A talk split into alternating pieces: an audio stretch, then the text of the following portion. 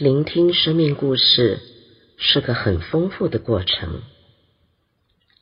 这个过程表面上看起来很安静，但内在往往波涛汹涌。聆听者必须投入、想象、跟随、感通，而所有的内在行动都指向同一个目标。找到故事之心。作为自己故事的倾听者，我们也必须学会寻找自己的故事之心。那么，什么是故事之心呢？好哇，M&W Go！关于好哇，探索首领女性在生命历程中。从充满问号行走到惊叹号的转变，你的好哇又是什么呢？M M W Go！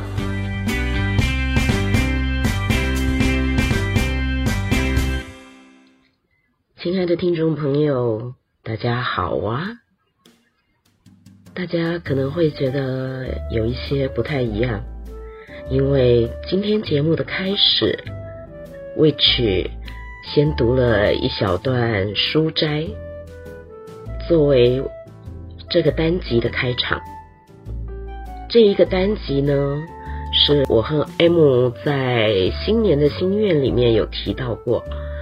今年我们的节目会有一些的改变，其中包括录制像这样的单集，大概十来分钟，我们会。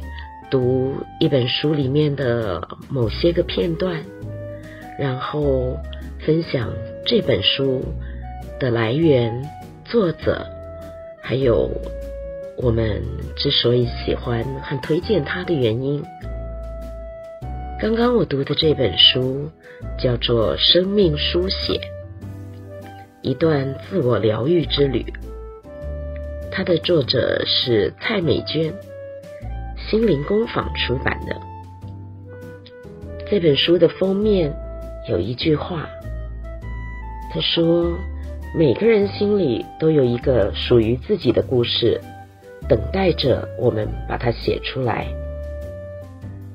这一句话也是 Witch 心里面很深很深的感受，因为在二零一四年，我用。生命书写完成了我自己的硕士论文，在写论文的过程里面，蔡美娟这本生命书写给了我很多的陪伴和引领，可以这样说。因为一方面我发现蔡美娟的生命故事里面有一些历程。和我的生命历程有一点相近。然后呢，我在做生命书写的时候，也不时的因为回到了某个生命断裂的时间点，然后情绪一发不可收拾。那个时候，阅读和继续书写成了支撑我的。很重要、很重要的一件事，所以我今天特别想要跟大家做这本书的分享。这一本书里面大概分成三部，然后一共有呃十几个章节。它的几个主题包括了书写生命为了什么，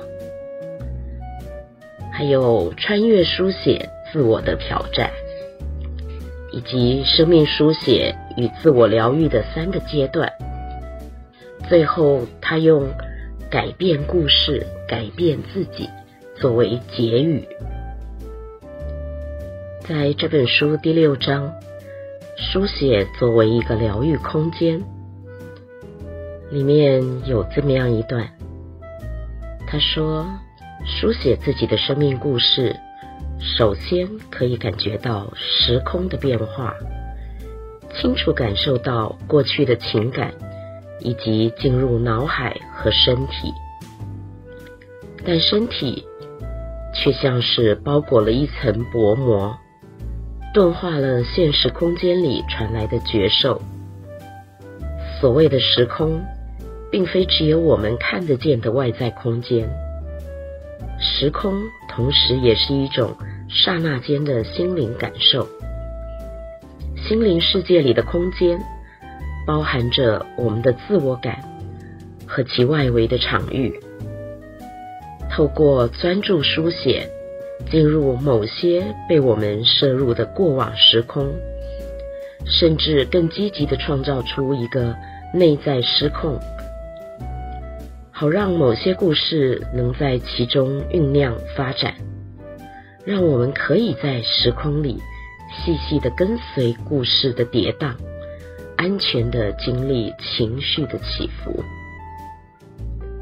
安静而诚实的书写关于自身的种种，其作用和禅坐一样，可以达到自我关照及心思沉淀的效果，对于安定思维以及情绪都有很大的帮助。当书写自我成为一个疗愈的空间，我们借由专心书写，进入了某个特定的内在时空。在这个时空中，许多事事情得以发生，同时被看见、被面对、被处理、被释放或转化。书写自我的过程。也是一场内在的心理剧，我们会重新经历一次记忆中的事件，重新感受到内在的翻搅，与内在他者再度对话。这时，我们既是导演和编剧，也是主角与配角。回应到蔡美娟书中的这一段话。我想到这些年来，其实在我自己带领家族排列生命叙事的课程中，我也一直鼓励成员回家以后要自我书写，把课程里面经验的感受、所发生的每一个事件都细细的记录下来。同时，如果有机会在那个时间点，连接到过往的生命历程里面的某一个片段，那么就把那一个片段的故事用自由书写的方式把它写出来。可是很多伙伴呢，也常常问我，他说：“我们真的不知道要怎么写，而且写着写着，我们会开始掉眼泪，然后情绪陷入了一个呃很莫名。”甚至于低谷的状态。那对于这个部分呢，我的回应是这样：我们在日常生活中有太多的事同时发生，我们很少有机会停下来去弄清楚，在一个事件中自己和对方究竟是什么想法和感受。特别是感受的部分，长久来我们的文化及教育。没有好好被允许和被教导，我们如何去表达自己的感受？因此，想法和情绪感受混淆在一块。我们常常是说了许多想法，批判，批判自己，也批判外面。然后我们说不清自己的任何感受，我们说不清这些感受由何而来。日积月累，就形成铺天盖地的一片黑或黑灰的云。任何时候、任何事情或任何人都有可能会让我们自个儿创造的那一片突然就转变成大雨，甚至于暴风雨。我常常跟伙伴说：“请为自己开始书写吧。当你写的够多，愿意敞开。”允许自己在过程中为自己流泪，有一天你会明白的。书写生命故事的长度和历程是一个必然的过程。谈到这个地方，我又要运用美娟书里面的呃一段话。她在第二部《穿越书写自我的挑战》里面，她有写到书写过程中会经历的。他说，越写越痛苦，阴性力量的洗礼，这些负面情绪浮现的时候。我们可以调整的是能量的方向，而不是能量的强弱。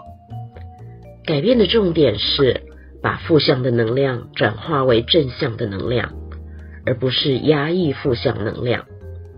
那些仿佛不见了的负向能量，并不会从生命中与身体内消失，它们只是转化成其他物质，寻求别的管道表达自己，借由书写疗伤。会发现自己开始流泪，那是因为曾经拥有过的爱或对爱的期盼。这些泪水会慢慢的转化，他们会了解这是会为爱而流的眼泪。这时眼泪的成分会改变，作用也会有所不同。孤单茫然的眼泪让人虚弱解体。而开始懂得和疼惜的眼泪，则会产生疗愈的力量。所以，不要害怕书写过程的眼泪和痛苦。问问自己，为什么流泪？会不会其实更是一个哀悼和寻回的过程？一旦我们勇敢完成哀悼，也会寻回那些我们认为早已遗失的东西。这个寻找回来的过程。会为我们带来智慧。生命书写是有一些方法的。蔡美娟这本书里面，其实在后面一部有提到，画一张生命图表。呃，我在带课程的时候是告诉大家说，你们可以画一一张生命线，就是利用至少八开到四开。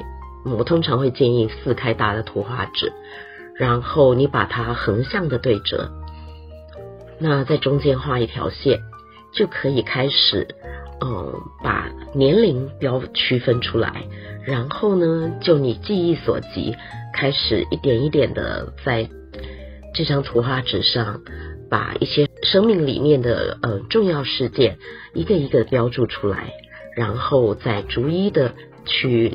做回顾跟书写，蔡美娟也有一个小建议，我觉得这个部分非常的好。她说，你在书写生命故事的过程里面，其实会有很多的起伏啊，然后会有各种正向或负向的呃情绪感受出现。她说，你可以运用就是时间的掌控，把每一次书写时间分成两段。前面一段大约占三分之二的时间，后面一段是三分之一的时间。第一段时间呢，你只要单纯的把那个故事写完就好。